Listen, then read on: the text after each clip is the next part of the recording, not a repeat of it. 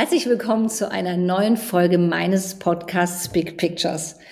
Ja, und heute mein Gast Barbara Röss, eine, wie ich finde, unglaublich vielseitige Frau. Ursprünglich studierte Soziologin und Politologin, NLP Master und Suggestopädin, das wird sie uns gleich mal kurz erklären, ist eine ganz spannende Geschichte. Aber sie kommt dann von der Rundfunkjournalistin und jetzt mit ihrem Ziel, sich vollkommen der Alzheimer-Prävention zu widmen. Also ein spannender Weg. Ähm, liebe Barbara, erstmal ganz herzlich willkommen, dass du heute mein Gast bist. Dankeschön. Danke, dass ich da sein darf, Angela. Ich weiß nicht, ob du das weißt. Du bist ja eins meiner großen Vorbilder. Oh, oh. Und deshalb freue ich mich ganz besonders. Ich finde deine Arbeit, ich, ich beobachte dich schon etwas länger und ich finde alles, was du machst, so cool. Deshalb freue ich mich ganz besonders, dass ich heute hier sein darf. Oh, danke schön. Wow. Vielen Dank. Ja, Barbara, Jetzt mal, abgesehen davon, dass wir auch noch Kolleginnen sind, ganz kurz, du machst ja selber zwei Podcasts und da komme ich jetzt gleich zu diesem schrägen Wort Suggestopädin. Also einmal machst du einen Podcast einfach nachhaltiger und das zweite ist Kinder verstehen. Und da nur ganz kurz ein paar Worte zu diesem Suggestopädin, damit die Zuhörer auch wissen, was ist denn das eigentlich? Ja, sehr gerne. Also die, es ist eine Methode, die ist von einem Herrn Losanov entwickelt worden, schon in den 60er Jahren. Das ist eine Lernmethode und das kommt aus dem Englischen to suggest, also Vorschläge machen, damit die Menschen alle Lernkanäle, die sie haben, also die nicht nur die Augen oder die Ohren, sondern auch das Haptische ne, und das Fühlen und das Erleben als Lernkanal mit nutzen können. Und so habe ich äh, 16 Jahre lang auf Mallorca als Fremdsprachentrainerin diese Suggestopädie dazu genutzt, den Leuten ihre Lernblockaden zu zertrümmern und ihnen Spaß am, äh, am Lernen und an, an Sprachen zu vermitteln. Also es ist eine richtig geile Methode und es bricht mir das Herz, dass das bis heute noch nicht in unseren Schulen angekommen ist, weil mit der Methode hätte jeder Bock auf Lernen. Tja, aber gut, zu unserem Schulsystem, ich glaube, da ist viel verbesserungswürdig. Äh, das wäre ein eigenes Thema für einen eigenen Podcast. Wie verbessere ich unser Schulsystem? Ja. Aber damit hast du dich ja schon auch da schon mit dem Thema Gedächtnis beschäftigt. Und dann sind wir jetzt, ja. Gedächtnis und Alzheimer ist ja nun sehr nahe. Aber jetzt mal, du machst es ja wirklich, ich beobachte es ja auch mit Leidenschaft, das Thema Alzheimer und Informationen zu Alzheimer zu geben. Also mal, wie kommt man da drauf, sich mit Alzheimer wirklich mit Begeisterung zu beschäftigen? Ja, also ich komme aus einer Familie, in der es bis auf eine meine TikTok-Oma, keine einzige Frau geschafft hat, ins hohe Alter zu kommen, ohne an Alzheimer-Demenz zu erkranken. Und ich habe meinen damit jetzt nicht nur meine eigene Mama und die beiden Omas, sondern ich habe sehr viel Ahnenforschung betrieben und habe dann so Zeugnisse gefunden wie ähm, Mutter Hilde hat leider das Haus abgefackelt, weil sie vergessen hat, äh, das Essen vom Herd zu nehmen. Und dann stand dann äh, zum Beispiel in dem äh, Todesdokument dann auch drin, äh, stark verwirrt verstorben und solches. Also ich ah. habe Hinweise, dass sogar auch in den Generationen davor dieses Thema schon präsent war. Und ich habe mal gesagt, ich würde gerne das Dauerabo kündigen weil ich gedenke nicht da mitzumachen. Das ist äh, sowas von klar wie Klößchenbrühe. Äh, wenn man das miterlebt hat, was diese Erkrankung für eine Belastung ist, und damit meine ich jetzt gar nicht mal die Person selber, für die ist das auch schlimm, sondern vor allem auch für das Umfeld, dann weiß man, das will ich auf gar keinen Fall. Und als meine Mama gestorben ist, am 11. März 2020 und ich gerade nach Hause flog und so über den Wolken den Sonnenschein genoss, dachte ich plötzlich so, ich bin die Nächste auf der Liste. Ah, okay. Mhm. Da ist niemand mehr dazwischen. Wenn das jetzt nochmal passiert, bin ich dran. Und dann habe ich, hab ich sehr tief durchgeatmet und es sah wahrscheinlich auch so verzweifelt aus, dass die Dame neben mir gleich nach meiner Hand griff. Ich glaube, sie dachte, ich habe Angst vorm Fliegen okay. oder so. Und dann äh, sagt sie, ach, geht's Ihnen denn gut? Das ist doch alles in Ordnung. Da habe ich gesagt, gar nicht, das ist in Ordnung. Dann habe ich ihr so richtig erstmal mein ganzes Herz ausgeschüttet, dass ich so verzweifelt ja. bin, dass ich vielleicht die Nächste sein könnte. Und dann wurde sie ganz still und dann sagt sie, oh mein Gott, ich kann das gar nicht glauben, dass Sie das jetzt erzählen, weil das ist total mein Thema. Ich habe da auch so eine wahnsinnige Angst vor. Und dadurch, dass sie das gesagt hat, ist es bei mir plötzlich geflippt. Denn als meine Mama erkrankte, ja. habe ich als gute Journalistin angefangen zu recherchieren. Wie doof was man denn da noch machen kann. Mhm. Und dann habe ich dir im Flugzeug einen Vortrag von, ich glaube, 45 Minuten darüber gehalten, was man da alles machen kann und dass sie eigentlich gar keine Angst haben braucht. Also ich habe ihr sozusagen das erzählt, was ich mir eigentlich hätte selber erzählen müssen. Und als wir dann ausgestiegen sind, hat sie, ich, ich weiß leider nicht, wie die Dame heißt. Ich sage immer, sie, die Frau im roten Mantel, weil sie so einen schicken roten Mantel anhatte. Da äh, habe ich zu ihr gesagt, äh, da hat sie zu mir gesagt, sie würde das gerne irgendwann mal in einem Buch lesen, was ich ihr da alles erzählt habe, damit auch andere Leute keine Angst mehr haben müssen. Und dann hatte ich ja da so eine Zeit in unserem Leben, wo wir alle viel Zeit hatten, ähm, hatte ich auch viel Zeit und dann habe ich mal angefangen zu schreiben und dann habe ich gedacht, jetzt schreibe ich mal das Buch für die Frau im roten Mann. Ist dieses Buch schon fertig? Ich bin dabei. Ah. Also ich bin ganz, ganz fleißig. Sehr gut. Also das heißt, aus der Angst eigentlich heraus, die nächste zu sein, hast du gesagt, okay, das Thema ich nicht und ich pack ja. diesen Stier bei den Hörnern und sag, okay, was kann ich tun? Aber da sind wir eigentlich schon mittendrin.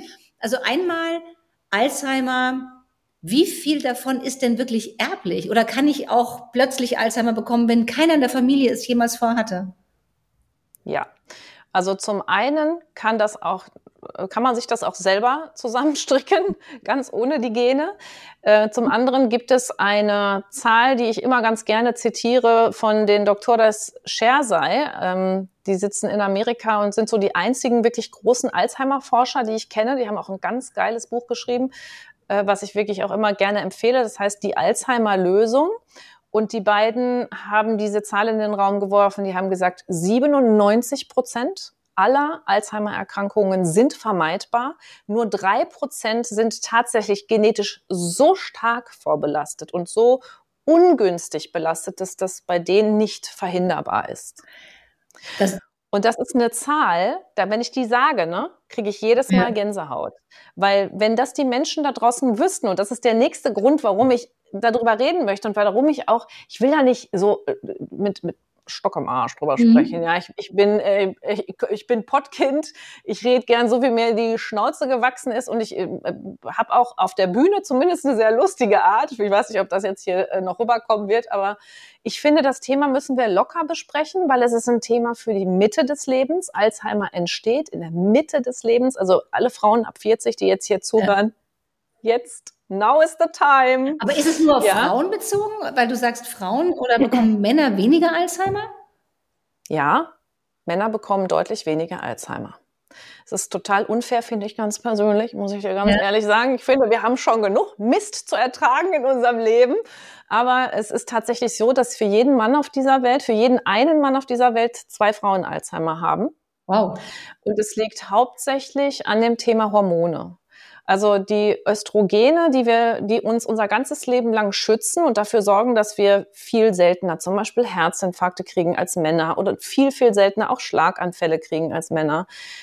Wenn wir die verlieren, dann ist das wirklich ein riesengroßer ähm, Nachteil für uns, für uns Frauen ganz besonders. Und Frauen sind, da beißt auch die Maus keinen Faden ab, nicht nur am meisten betroffen, sondern sind meiner Meinung nach auch die, die in einem Haushalt dafür sorgen könnten, dass Alzheimer-Prävention für alle Beteiligten stattfindet. Mhm. Denn ähm, auch wenn wir in einer sehr emanzipierten Welt leben und es auch viele Ausnahmen gibt, sind doch in vielen Häusern doch die Frauen, die die zum Beispiel einkaufen gehen oder die Frauen, die die die Freizeit planen und so. Und da ist halt einfach der, die größte Stellschraube. Deshalb spreche ich immer ganz besonders gerne die Frauen an. Ja. Das, das sind wir jetzt, also ich meine, es ist ja keine Lösung zu sagen, okay, ich hole mir jetzt geballte Ladung Östrogentabletten oder was es alles gibt. Ich meine, ich kann ja Hormone zuführen. Also dann sind wir jetzt mittendrin der Prävention. Was, ja, das was kann oder können wir tun? Und ab wann sollten wir jetzt etwas tun? Schon ganz früh, ja. dass wir sagen, oh, wir schon lange bevor ich in die 40 komme, sage ich, okay, ich, was kann ich da tun? Oder ist es erst relevant, wenn ich dann wirklich an die 40 rankomme? Also wenn ich mir anschaue, was die großen Risikofaktoren für eine Alzheimer-Erkrankung sind, dann fangen wir tatsächlich eigentlich schon ganz früh im Leben an. Der ein Risikofaktor ist nämlich wenig Schulbildung. Also mhm. wer sein Gehirn in frühen Jahren wenig getriezt hat, mhm. der hat schon in frühen Jahren nicht so viel sogenannte kognitive Reserve aufgebaut. Das heißt, er hat das Gehirn nicht dafür ausgelegt, dass sich viele, viele Synapsen verbinden, sondern der macht vielleicht nur Routineaufgaben mit seinem Gehirn sein ganzes Leben lang. Und das ist so ein klassischer Fall, wo ich sage, Das darfst du auf gar keinen Fall passieren lassen. Also das Gehirn muss in, in Action bleiben. Am besten das ganze Leben lang. Also viel hm. lernen, früh ist gut und dann niemals aufhören. Okay. Weil es ist, ist ja bekannt, dass, dass diese Synapsen sich bis ins hohe Alter immer noch weiterbilden können. Aber klar, genau. verlangsamter also, Stoffwechsel, verlangsamte, so schnell bilden sie sich nicht als in, der jungen, in den jungen Jahren, klar. Ganz genau. Also das ist, wir, wir machen einen Unterschied zwischen der passiven und der aktiven Neurogenese, also dem Herstellen von, von äh, Synapsen im Gehirn. Und in der Jugendphase ist das passiv, da macht das Gehirn einfach so kostenfrei, ohne große Anstrengung halt, ne, was so reingeschoben wird, das bildet neue Synapsen. Ja. Das ist also total easy. Und deshalb ist das in den frühen Jahren, also so bis 25, ein tolles Zeitfenster, wenn man da viel lernt und viel Schwamm macht, dann hat man viele, viele Synapsen aufgebaut. Und wo viel ist, da darf auch mal was kaputt gehen. Das fällt nicht ja. so auf. Ja? Aber die gute Nachricht ist, auch in der passiven Neurogenese-Phase, also wenn nach den 25, übrigens sagt man bei Männern auch, manchmal ist die Neurogenese auch erst mit 42, äh, 32 abgeschlossen. Die brauchen ein bisschen länger, bis das Gehirn fertig ist. Ist tatsächlich so. Ich finde es ein bisschen lustig, aber egal. Ähm, je, je ähm, also wenn ich später noch neue Gehirnzellen aufbauen müß, möchte, dann muss ich mich, in Anführungszeichen, muss ich mich mehr dafür anstrengen. Und zwar muss ich dann mehr Glücksgefühle beim Lernen produzieren. Ja. Und da sind wir wieder beim Thema Suggestopädie. Suggestopädisches Lernen heißt nämlich mit Freude und mit Spaß lernen. Und das kannst du egal in welchem Alter. Dafür hat der liebe Gott uns die Glückshormone gegeben. Für nichts anderes. Der liebe Gott hat uns die Glückshormone gegeben, damit wir neue Sachen lernen können und die kleben bleiben. Glückshormone sind in meinem Fachjargon Klebstoff für Wissen. Das ist ja sowieso. Es gibt ja ganz tolle Forschung darüber und ganz tolle ähm, Persönlichkeiten, die sich mit Glücksforschung beschäftigen. Und da habe ich auch mal einen Vortrag gehört, dann sagte der, ich muss euch jetzt mal eine Illusion nehmen. Wir sind nicht glücklich, um uns gut zu fühlen. Wir sind einfach nur glücklich, um zu lernen. Ja. Der einzige Sinn, dass wir Menschen Glücksempfinden haben, ist, dass unsere Bereitschaft zu lernen wächst. Ja. Und das ist ja genau das, was du damit auch sagst. Absolut. Also das Thema positive Emotionen, Glücksgefühl, das kann also ganz viel Prävention machen. Aber wir waren eben genau. auch bei den, bei den weiteren Risikofaktoren. Also wenig lernen genau. und was gibt's noch? Genau, also ich habe das Ganze zusammengefasst in meiner sogenannten Go-Best-Strategie. Dann nehmen wir die einzelnen Buchstaben aufeinander, G-O-B-E-S-T. Da sind wir beim G, bei der Gehirnoptimierung. Und die Gehirnoptimierung bedeutet halt für mich, immer weiter lernen, das Gehirn immer weiter fordern, ja, denn nur wer sein Gehirn fordert, der fördert es mhm. auch. So. Und einen weiteren Risikofaktor habe ich vorhin quasi schon genannt, das ist unser Hormonabfall. Ja. Und das ist natürlich ähm, in den früheren Jahren des Lebens nur dann relevant, wenn man zum Beispiel aus irgendwelchen Gründen irgendwelche Operationen hatte, wenn man zum Beispiel die Gebärmutter oder die Eierstöcke rausbekommen hat, nicht Mann, Frau in dem Fall. ähm, also in, in dem Fall wird das auch schon eher im Leben relevant. Oder zum Beispiel auch die Frauen, die schon viel eher in die Wechseljahre kommen, als, als man das so als normal bezeichnen ja. würde. Auch bei denen wird dann das Thema O, nämlich die Optimierung der Hormone relevant. Mhm. Und da hast du vollkommen recht. Man kann, man kann da mit ähm, Hormongabe gegensteuern, wenn man das möchte. Ich habe da keine Meinung zu, ob man das muss, ehrlich gesagt, weil es gibt auch Menschen, die möchten das lieber mit Kräutern machen und dann gibt's andere, die möchten das lieber mit Meditation machen. Und jede Frau ist anders und für jede Frau funktioniert das auch anders. Mhm. Also wer zum Beispiel wirklich viel Zeit hat und viel Muße, äh, viel Stressbewältigung zu betreiben, der braucht vielleicht auch gar nicht eine Östrogencreme, weil äh, ja ist so, weil weil die die Bausteine, die draufgehen für das Stresshormon, was die die super viel zu tun haben, die ganze Zeit brauchen, das kann die andere Frau, die nicht so viel Stress hat oder eine gute Stressbewältigungsstrategie für die Östrogene ja. benutzen. Also in dem Fall, da gibt's keine Faustregel. Mhm. Die einzige, der einzige Hinweis von mir ist, achte auf deine Hormonspiegel. Wenn das anfängt, irgendwie wanky zu werden, so komisch zu werden, finde den Frauenarzt, der sich mit Hormonen auskennt. Es bringt dir mhm. nichts, bei deiner geliebten Frauenärztin zu bleiben, die deine drei Kinder erfolgreich auf die Welt gebracht hat, wenn diese Frauenärztin, wie die meisten Frauenärzte übrigens in Deutschland, wenig Ahnung von den Wechseljahren hat. Ihr müsst dann jemanden finden, der das Thema Hormone voll drauf hat. Aber da ist ja, das ist ja ein ganz spannendes Thema, weil genauso wie, jetzt kommen wir mal zum Stigmatisieren, für viele Frauen Wechseljahre noch gerne so, oh, oh wir reden nicht drüber, nee, ich bin nicht drin und Frauen mit schon fast 60 sagen, nee, also ich, nein. Also ja. das ist das Gleiche für mich wie Alzheimer. Stigmatisierung, das wir reden nicht drüber, wir kommunizieren ja. nicht und damit gibt es keinen Austausch. Ist es auch deine ja. Erfahrung, was Alzheimer betrifft? Totale Hölle. Also du, vollkommen richtig. Wechseljahre und Alzheimer, die werden beide in so eine Zimmerecke geschoben, wo so bitte bloß keiner sieht und auch keiner weiß, dass das in meiner Familie ja. ist, dass ich das habe oder was auch immer. Das muss, das muss raus aus der Nische. Wir müssen darüber sprechen. Wir müssen offener darüber sprechen, dass zu Wechseljahren Symptomen nicht nur Hitzewallung und Schlafstörung gehört, sondern meine Frozen Shoulder auch und solche Dinge. Ja. ja?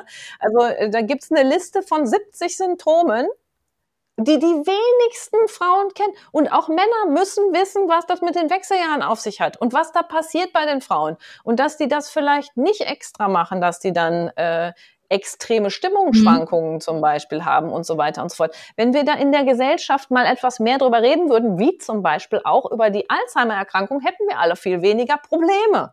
Weil dieses Alzheimer, und das ist genau ein Punkt, wie oft höre ich auch im Umfeld, wenn es heißt, ach, mein Opa, mein Papa, der ist jetzt ein bisschen tüdelig geworden. Aber das Wort mhm. Alzheimer wird nicht in den Mund genommen. Und da ja. ist auch die Frage, wie viele Menschen haben denn eigentlich Alzheimer in Deutschland?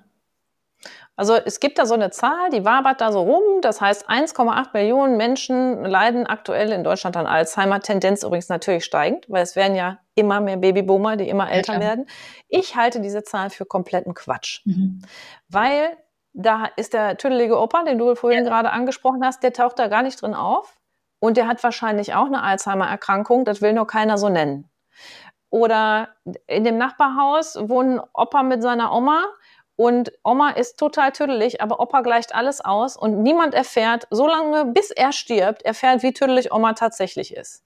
Also das, die Dunkelziffer, davon bin ich felsenfest ja. überzeugt, wird viel, viel, viel größer sein. Naja, besonders wenn ich Menschen einfach so, ich sage mal, verstecke, jetzt mache ich es mal ganz drastisch, wenn sie Alzheimer ja. haben. Das ja. ist ja, und jetzt kommen wir wieder zu deiner Go-Best-Strategie. Ich ahne, was das B vielleicht sein könnte. In dem Moment ist es ja, ja, isoliere ich sie ja. Was ich mir jetzt vorstellen könnte, was auch ein absoluter Giftfaktor ist, wenn ich Menschen die sozialen Kontakte wegnehme. Aber was ist denn das B von dem Go Best? Ja, das B könnten die Beziehungen sein, sind sie aber nicht, Angela. Das B ist in dem Fall die Bewegung. Aber du hast äh, den, also mit dem, mit dem B Beziehungen einen super wichtigen ähm, Risikofaktor angesprochen tatsächlich. Die soziale Isolation ist totales Gift. Ja.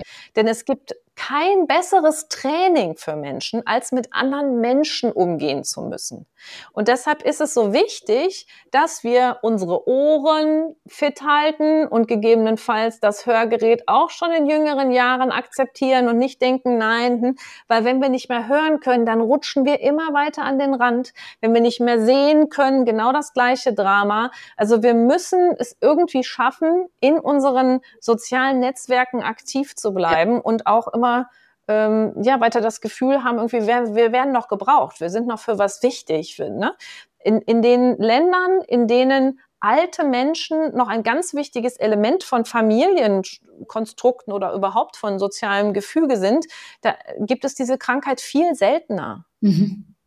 Und das finde ich super spannend. Ab, Aber da sind wir dann, ja, da sind wir dann wahrscheinlich bei dem B von Bewegung. Ja. Wenn man nämlich weiterhin in sozialen Gefügen drin ist und in den Beziehungen, bewegt man sich natürlichermaßen viel mehr. Weil die Oma, die immer noch für die ganze Familie kocht, die flitzt immer noch durchs Haus, die muss Keller, äh, Wohnung, Keller, Wohnung, Keller, Wohnung, Keller, Wohnung, Keller, macht die siebenmal am Tag. Mhm. Das heißt, die braucht auch nicht in ein Fitnessstudio gehen, um sich mehr zu bewegen. Die hat die Bewegung, ja.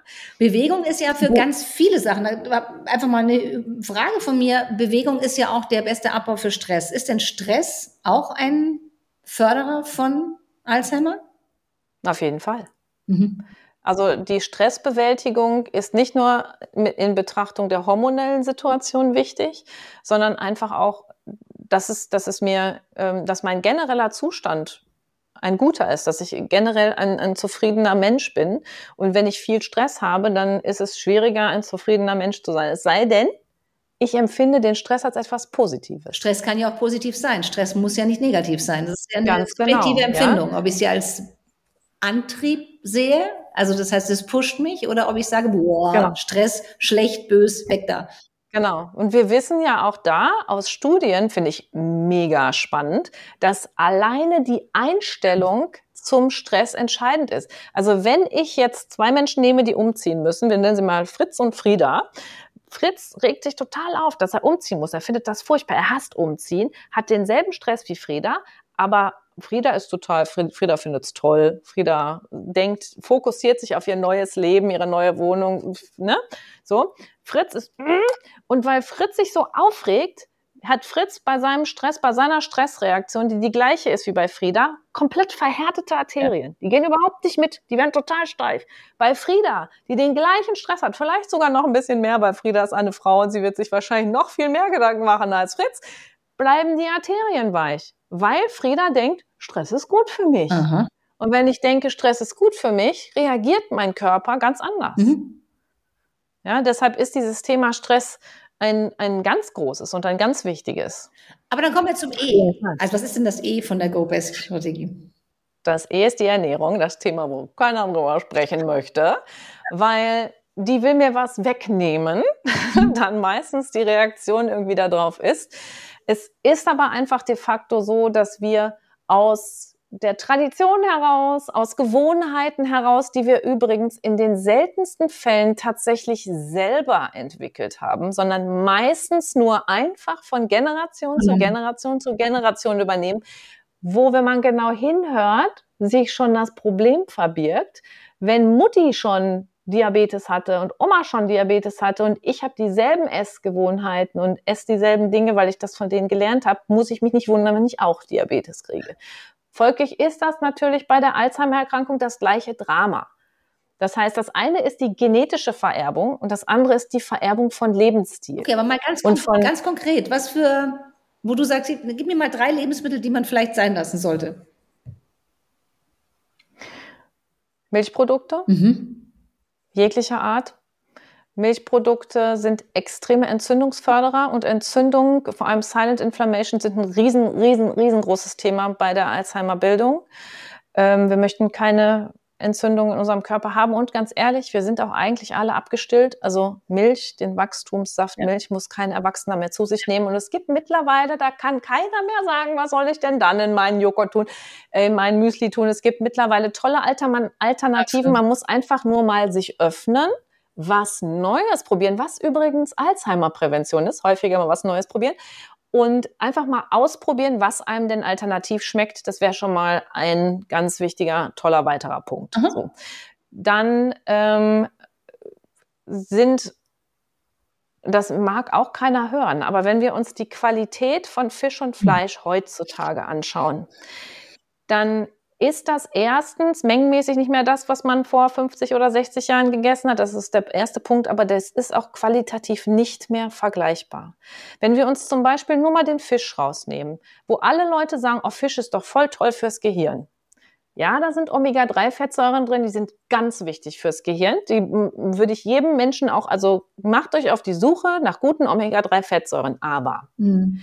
der Fisch lebt in seiner Umwelt, bevor er auf eurem Teller landet. Und in seiner Umwelt ist massiv viel Quecksilber und andere Schwermetalle, extrem viel Mikroplastik. Und die schlechte Nachricht ist, das sind alles Stoffe, die die Blut-Hirn-Schranke überschreiten und sich in unserem Gehirn ansammeln.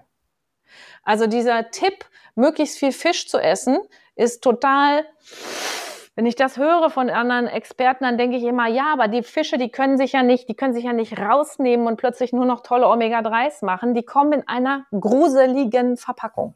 Ja. Und wenn sie aus einer Fischfarm kommen, kommen sie noch mit 30 Tonnen Antibiotika der unterschiedlichsten Art. Also da ist, äh, sehe ich äh, ein großes Problem, was aber wieder keiner hören will, weil das haben wir ja immer schon so gemacht. Das ist ja eh so ein Thema. Haben wir immer schon so gemacht. Aber das heißt, haben wir immer ich kann ja so ein bisschen auch darauf achten, woher die Lebensmittel kommen. Also ich persönlich finde, sowohl bei Fisch als auch bei Fleisch, ich achte sehr genau, wo die, wo die Lebensmittel herkommen. Also aus welcher Haltung die kommen. Und bei Fisch, gut, da habe ich ein, ich persönlich ein Luxusthema, weil meine Mutter Hochseefischerin ist und in Norwegen die Fische hierher bringt.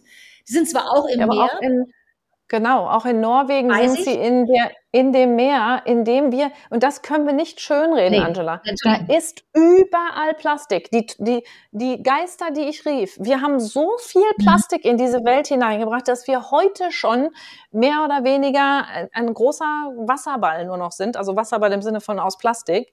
Ist, alles ist voll. Und das hilft, also das ist ein, ein Kopfding, dass wir meinen, die Fjorde in Norwegen sind so sauber, die sind auch vielleicht sauberer als jetzt der Ärmelkanal, aber auch nur Minimal, ja. Also das Mikroplastik und das ja. Quecksilber ist auch da oben.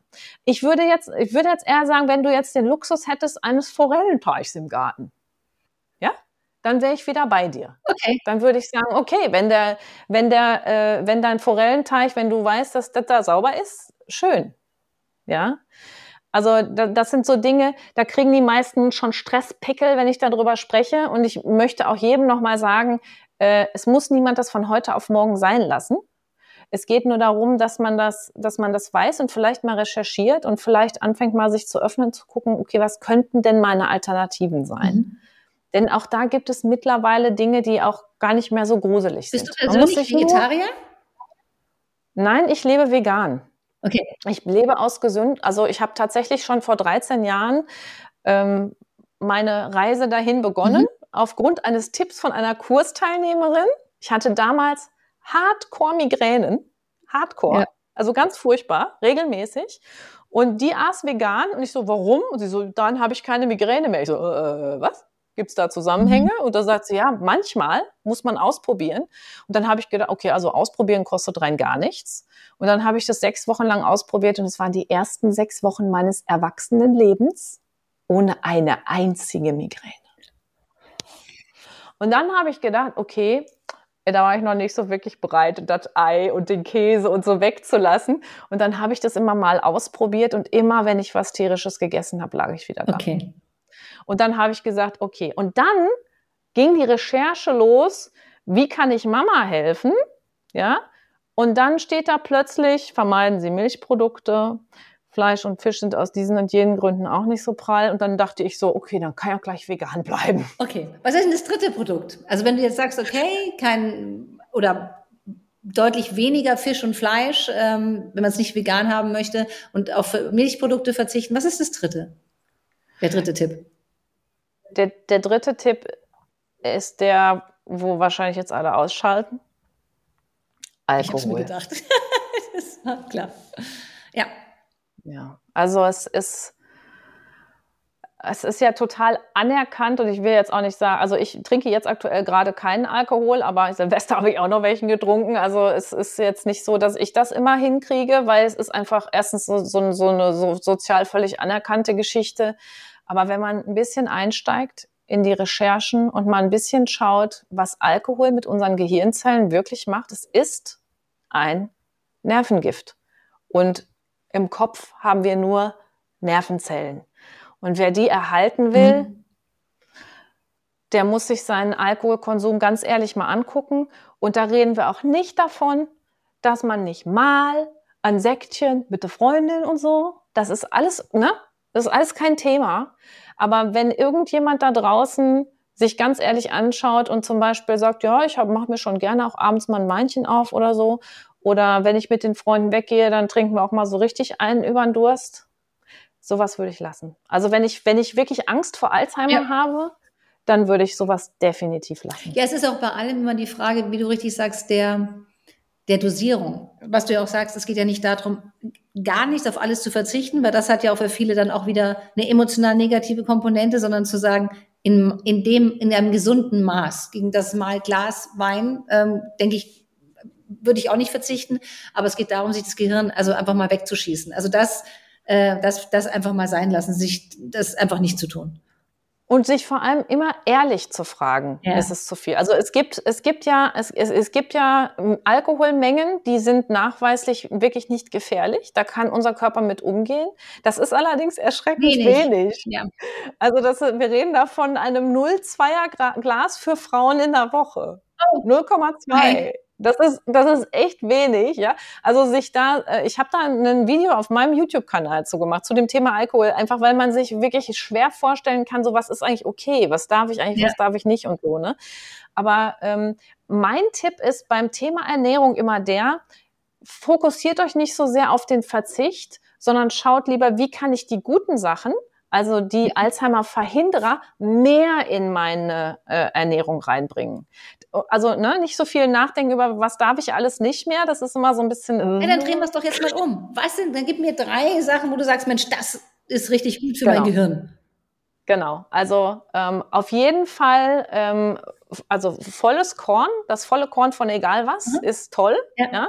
Ähm, alles, was nicht zu stark äh, zermahlen ist, wo der Körper noch richtig ein bisschen was arbeiten muss und wo äh, schön viel Ballaststoffe drin sind. Ballaststoffe, weil wir brauchen auch, damit wir nicht so viel Gift im Körper haben und nicht so viele Entzündungen haben, eine gute Verdauung, einen guten Durchmarsch. Also wer nur einmal in der Woche auf den Pott geht, der muss da dringend was dran verändern. Okay. Das muss, ähm, da muss mehr, also eigentlich lautet die Regel so, oben was rein, unten was raus. Okay.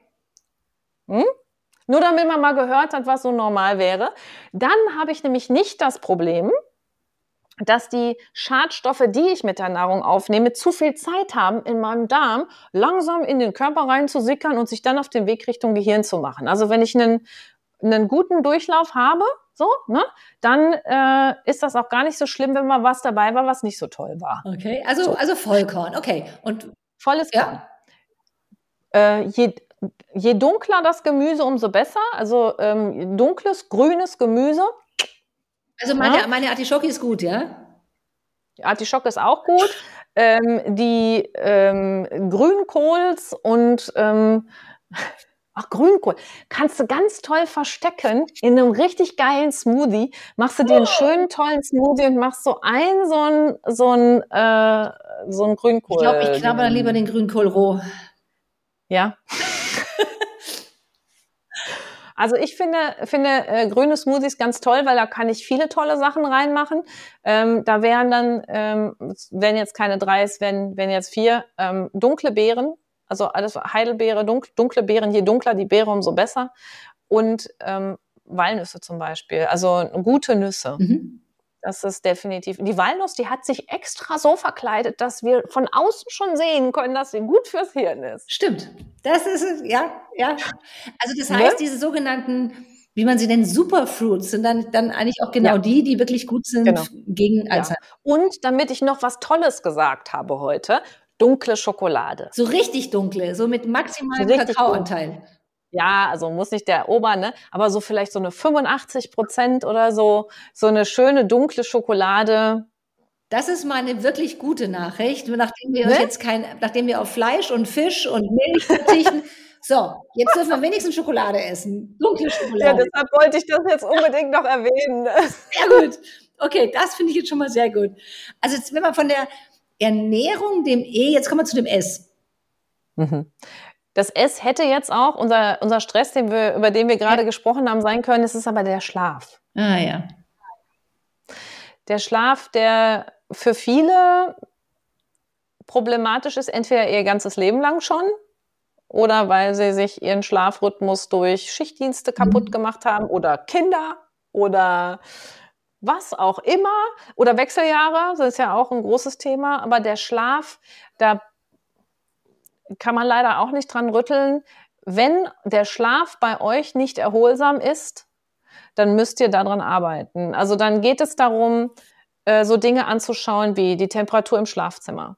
Ist es wirklich dunkel? Und mit dunkel meine ich dunkel, dunkel, dunkel. Ich habe so eine richtig geile Schlafmaske, so eine ganz tolle Schlafmaske. Nicht so eine, die so das Gesicht platt macht, sondern so eine sauteure ja, die aber, die aber so, die, das ist so wie, als wenn man so einen kleinen Wattebausch um die Augen hat und ansonsten, und die macht alles schwarz. Seitdem schlafe ich so gut, das ist so toll. Und so Themen wie das Tageslicht nutzen. wenn ich morgens aufstehe, müsste ich eigentlich einmal kurz für fünf Minuten raus und meinen mhm. Augen, meine Augen in Richtung Sonne gucken lassen, damit mein äh, Circadian Rhythm, ja. Heißt er auch auf Deutsch so? Nein, aber ich weiß, was du meinst. Oh ähm, ja. Zirkadialer Rhythmus, glaube ich, heißt er, ne? Damit der weiß, ah, jetzt ist Aufstehen, damit er das blaue Licht des Morgens sieht und dann abends am besten nochmal raus, damit er das rötliche Licht des Abends sieht. Dann kriege ich meinen Schlafrhythmus auch irgendwann wieder hin. Ja, also ich bin, okay, ich bin ein ganz schlechter Schläfer. Ähm, liebe es aber mit dem Sonnenlicht aufzuwachen. Ich glaube, das kommt dem ganz dunkel entgegen. Nicht, also das ist natürlich nicht förderlich, weil ich liebe das, wenn, wenn quasi die Sonne aufgeht und ich diesen Sonnenschein mitbekomme und davon wach werde. Und das würde ja dann ja, ja. nicht funktionieren. Ne? Doch, du kannst ja den ersten Teil der Nacht mit der Schlafmaske schlafen. Die ist nämlich irgendwann, wenn du richtig tief schläfst, ist die runter vom Gesicht. Okay. Und dann bist du aber eingeschlafen mit äh, in der okay. äh, kompletten Dunkelheit. Das größte Problem ist, glaube ich, dass äh, wir, insbesondere wir Frauen, dann abends beim, äh, beim Zähneputzen noch mal einmal das Licht im Badezimmer anmachen. Das Licht im Badezimmer ist ja so. Ne? Und dann sind wir alle wieder wach. Ja. So. Also eigentlich ist das Lagerfeuer oder das Kerzenlicht, das perfekte Licht für den Abend. Das ist auch das entspannendste Licht überhaupt. Und wenn ihr mal eine, obwohl ihr nicht meditieren könnt oder wollt oder was auch immer, wenn ihr mal euch mal selber beobachtet, wie entspannend das ist, wenn man auf eine Kerze starrt oder auf ein Lagerfeuer, dann wisst ihr, was unser Körper mit dem Licht für unterschiedliche Empfindungen bekommt. Ne? Im Schlaf wird das Gehirn reingewaschen, dann ist da oben endlich mal nichts los also zumindest nicht so viel Input, sondern nur das, was innen drin vor sich geht. Und dann werden die Schadstoffe rausgeschwemmt. Und dann werden die Immunzellen gebildet, die ganzen Killerzellen, die uns fit halten, das Immunsystem hochgefahren. Und das sind alles Dinge, die wir brauchen, damit wir keine stillen Entzündungen im Körper haben und damit unser Gehirn von den Schadstoffen, die wir vielleicht aufgenommen haben, weil wir leben halt in einer Umgebung, die voller Schadstoffe ist, damit die aus dem Hirn wieder rauskommen. Mhm. Deshalb, wenn Schlaf Thema ist, Aufgabe für 2024 Schlafoptimierung. Okay, ich kaufe mir eine Schlafbrille. Den Tipp hole ich mir von dir noch nachher ab. Aber okay, jetzt haben wir den Schlaf. Jetzt fehlt mir noch das Tee. Ja, das Tee ist, ähm, ist Training und davor steht ganz klein geschrieben das mentale Training. Das ist im Prinzip das Stress abbauen, das ist im Prinzip das Aufbauen der Vision von einem Alzheimer-freien Leben. Mhm. Das ist das meinem Gehirn sagen, da will ich hin. Das nicht fokussieren auf die Angst, das nicht fokussieren auf, was alles schiefgehen kann und Kacke ist, sondern das immer wieder klar vor Augen halten, da soll die Reise hingehen. Und dieses Trainieren von sich selbst also seinen eigenen Gemütszustand. Wir, wir, meinen immer, wir könnten unsere Gemütszustände nicht unter Kontrolle halten. Ne? Es gibt so Leute, die meinen, ich bin jetzt halt traurig oder ich bin jetzt halt irgendwas. Ja, aber du kannst das trotzdem beeinflussen. Naja, das ist ja schon eine Entscheidung, mhm. die du triffst. Und es ist ja schon diese Sache, was ich dann immer gerne sage, wenn einer sagt, ich bin, also nee, du bist nicht dein Gefühl. Du hast genau. ein Gefühl, aber du bist nicht das Gefühl. Genau. Und sich das klar ja. zu machen, das ist einfach nur etwas, was ich in dem Moment fühle, aber ich, das nimmt mich nicht komplett, frisst mich nicht so auf. Genau. Mein Tipp dabei ist zum Beispiel immer, dass man einfach nur das Wort momentan schon mal mit einfügt. Ja, großartig. Genau. Das gibt dem Ganzen, nimmt dem Ganzen nämlich schon mal erst die erste Dramatik. Und es sagt mir, erinnert mich selber nochmal daran, dass ich da ja nicht drin bleiben muss. Denn auf natürliche Art und Weise, also wenn ich mich jetzt nur mal unsere Hormone angucke zum Beispiel oder überhaupt die Botenstoffe, die bei bestimmten ähm, emotionalen Zuständen ausgeschüttet werden, die halten alle gar nicht lange die halten so 90 Sekunden so in echt so. Also wenn ich jetzt sage, ich werde wütend, dann bin ich wirklich 90 Sekunden lang ist in meinem System los. Mhm. Ja. Aber danach tue ich mir das alles nur noch selber an. Absolut. Danach ja. ist das nur noch meine Wiederholung, dass das überhaupt anhält. Mhm. Deshalb natürlich werde ich auch wütend und ich bin auch traurig, aber ich bin dann auch irgendwann fertig damit. Mhm. Tony Robbins hat immer gesagt, wenn ich wütend bin, bin ich 90 Sekunden lang wütend und dann reicht das für heute. Ja. So. Ne? Aber wenn wir jetzt mega Tipps und alles, wenn wir an die Prävention denken. Aber jetzt stelle ich mir vor, du gehst zum Arzt und der sagt zu dir, du hast Alzheimer. So, das ist ja erstmal boah, Panik und was mache ich jetzt? Was, wie viel kann, wenn einer die Diagnose bekommen hat, kann er denn selber noch ganz viel verlangsamen oder vielleicht sogar die Entwicklung stoppen über all diese Sachen, die ich sonst als Prävention nehme? Die Antwort darauf ist ein ganz klares Jein. Mhm. äh, also es kommt ganz stark darauf an, wann du diesen Weg zum Arzt gegangen bist und in welchem Stadium der Erkrankung du dich befindest. Also das, was meine Recherchen ergeben haben, ist, alles, was im Frühstadium ist, ist das, das ist jetzt eine Meinung, reversierbar. Mhm. Ähm, wenn man sich auf die, die Bereiche, an denen die Schrauben gedreht werden müssen, fokussiert. Und wenn man da wirklich seinen sein, sein Fokus drauf stürzt. Gehe ich zu spät zum Arzt, weil mich dann irgendjemand an den Haaren dahin schleift, dann kann ich vielleicht noch verlangsamen, was die Medikamente, die man heute kriegen kann, auch nur tun. Es ist übrigens äh, für mich immer noch die verschreiben dir Medikamente, die nachweislich irgendwie maximal das Ganze um sechs bis sieben Monate verzögern können, aber so eine Liste Nachwirkungen haben. Äh, Nebenwirkungen haben, mhm. nicht Nachwirkungen.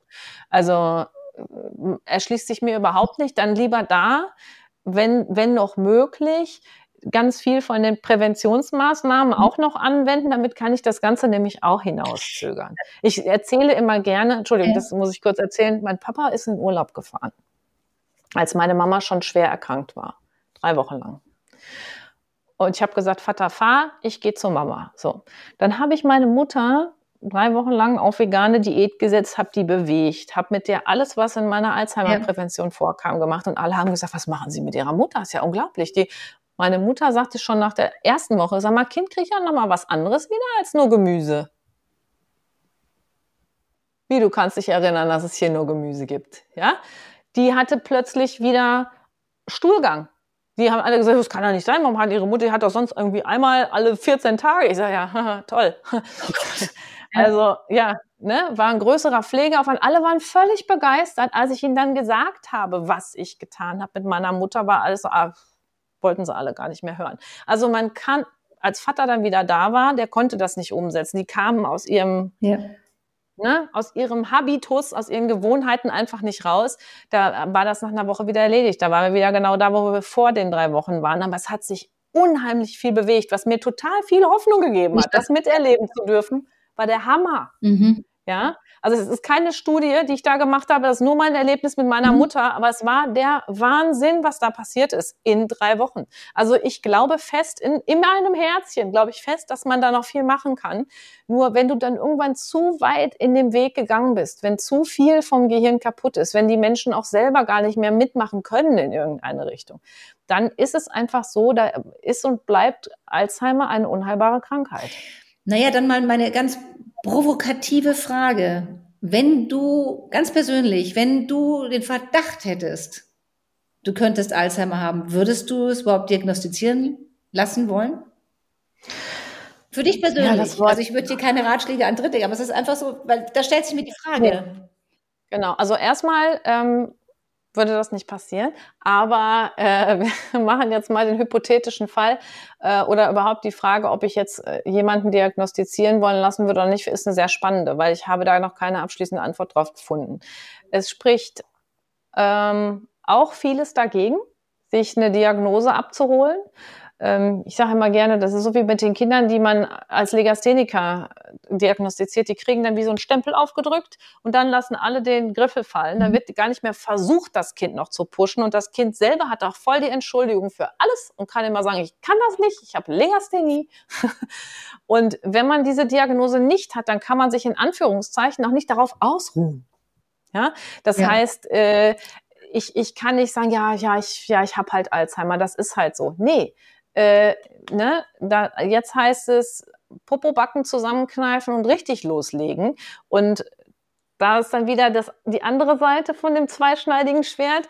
Wenn ich, wenn ich es weiß, dass ich es habe und ich habe das richtige Mindset, dann kann ich dann natürlich noch so richtig loslegen. Aber auf der anderen Seite wäre es viel schlauer, man würde einfach in der Mitte des Lebens ab 40 so richtig loslegen, weil Angela, ganz ehrlich, ich nenne das Alzheimer-Prävention. Das ist Prävention für egal welche Krankheit. Ja. Diese Dinge, wenn man diese Dinge tut, dann kann man ganz viele Erkrankungen verhindern. Und keine von denen möchte man kriegen. Nicht nur Alzheimer möchte man nicht kriegen. Insofern Das ist ja eigentlich schon eigentlich das fast, fast ein perfektes Schlusswort, aber so einfach kommst du mir jetzt hier nicht raus. Weil ich würde dir gerne noch drei Wörter geben, wo mhm. mir einfach, was du damit für dich verbindest. Natürlich auch, mhm. was Alzheimer-Prävention oder Alzheimer grundsätzlich, aber auch was dein Lebensweg betrifft. Das erste ist Vision. Die Westfalenhalle, gefüllt mit Tausenden von Menschen, die sich gedacht haben, das mit der Alzheimer-Prävention, das interessiert mich, da will ich mehr drüber wissen. Ich höre mir das mal an, was die Barbara Röster zu erzählen hat und dann gucken wir mal weiter. Und eine Energie in dieser Halle, wo alle mit einem Herz rauslaufen, was so voller Hoffnung ist, weil sie jetzt wissen, was sie alle tun können. Das ist meine Vision. So, das eigentlich zweites Wort hatte ich Hoffnung, das hast du mir jetzt aber weggenommen. Das hast du aber großartig. Das zweite, was ich dir jetzt gebe, ist Selbstwirksamkeit. Boah, ja. Boah, wenn ich mir, wenn ich mir was wünschen könnte, wenn es so einen Schnipser gäbe, dann würde ich das allen Leuten dran zaubern. Mhm. Dass sie plötzlich wissen, was das bedeutet und dass sie das auch nutzen können für sich. Mhm. Weil wir sind keine Opfer von unseren Umständen. Wir sind keine Opfer von familiärer Vorbelastung, sondern wir haben alles immer selbst in der Hand. Mhm. Immer. Und wenn ich der Menschheit was wünschen könnte, dann wäre es, dass sie das kapieren. Mhm. Und das dritte Wort ist ähnlich wie Hoffnung, aber Zuversicht. Ich bin zuversichtlich, dass Themen wie Alzheimer-Prävention, aber auch die Wechseljahre sich aus der dunklen Ecke rausbewegen, in der sie sich jetzt befinden, weil wir als Gesellschaft einfach keine Wahl haben, weil wir auf eine Vollkatastrophe zusteuern im medizinischen Bereich, im, im Pflegebereich, wenn wir jetzt schon einen Pflegekräftemangel haben. Wir stellen uns jetzt ja. noch vor, jetzt kommen die Babyboomer alle dazu und werden immer älter. Dann wird definitiv eine riesengroße Krise im Gesundheitssystem sein. Und jeder, der da nicht Opfer des Systems sein möchte und irgendwo, Entschuldigung, wenn ich das jetzt so bunt ausmale, vollgeschissen in der Ecke lieg, liegen will, der darf heute anfangen, Alzheimer-Prävention zu betreiben und dafür zu sorgen, dass sie gut durch die Wechseljahre kommt. Und deshalb habe ich Zuversicht, dass sich dieses Thema in den nächsten Jahren definitiv ähm, bewegen wird, also dass sich da viel bewegen wird, dass die Leute da aufmerksamer werden. Mhm. Also was ich jetzt mitnehme aus diesem Podcast und warum habe ich ihn gemacht, ist einmal aus der, ein Thema anzusprechen, damit es aus der Stigmatisierung rauskommt, weil ich es für wahnsinnig relevant halte und wahnsinnig wichtig. Und meine Hoffnung ist auch, dass wir beide uns in der Westfalenhalle treffen, weil wir haben offensichtlich eine sehr ähnliche Vision mit einem unterschiedlichen Thema. Fände ich sehr spannend. Ja, und ganz gespannt bin ich einfach auf das Buch. Und da hoffe ich mal, dass wir ganz viel darüber lesen und es auch finden. Und wenn jetzt einer sagt, der das jetzt gehört hat und sagt, Mensch, ich möchte eigentlich viel mehr wissen von der Barbara und das möchte ich jetzt irgendwie, ich möchte mehr Infos haben, wo findet er dich? Das ist ganz einfach. Man kann zum Beispiel bei YouTube das Wort Alzheimer-Prävention und Barbara Röss eingeben, dann findet man meinen Kanal. Oder aber auch Alzheimer-Prävention, also alzheimer-prävention.de eingeben, aber bitte auf Deutsch schreiben, also mit Ä. dann äh, findet man meine Webseite und äh, von da aus kann man sich zum Beispiel für den Newsletter eintragen. Da würde man dann auch erfahren, wann das Buch rauskommt, wenn man das Buch haben wollen würde. Also genau hinhören, viel, es gibt viel zu gucken, viel zu lesen, viel zu mitbekommen von dir. Ich bedanke mich ganz, ganz herzlich für dieses, für die sehr leichtlebige, leichte Unterhaltung, die wir hatten zu einem doch nicht ganz so leichten Thema. Danke, Barbara. Ich danke dir, dass du dieses Thema oder diesem Thema diesen Raum gibst. Das, das ist großartig. Danke dafür. Sehr gerne.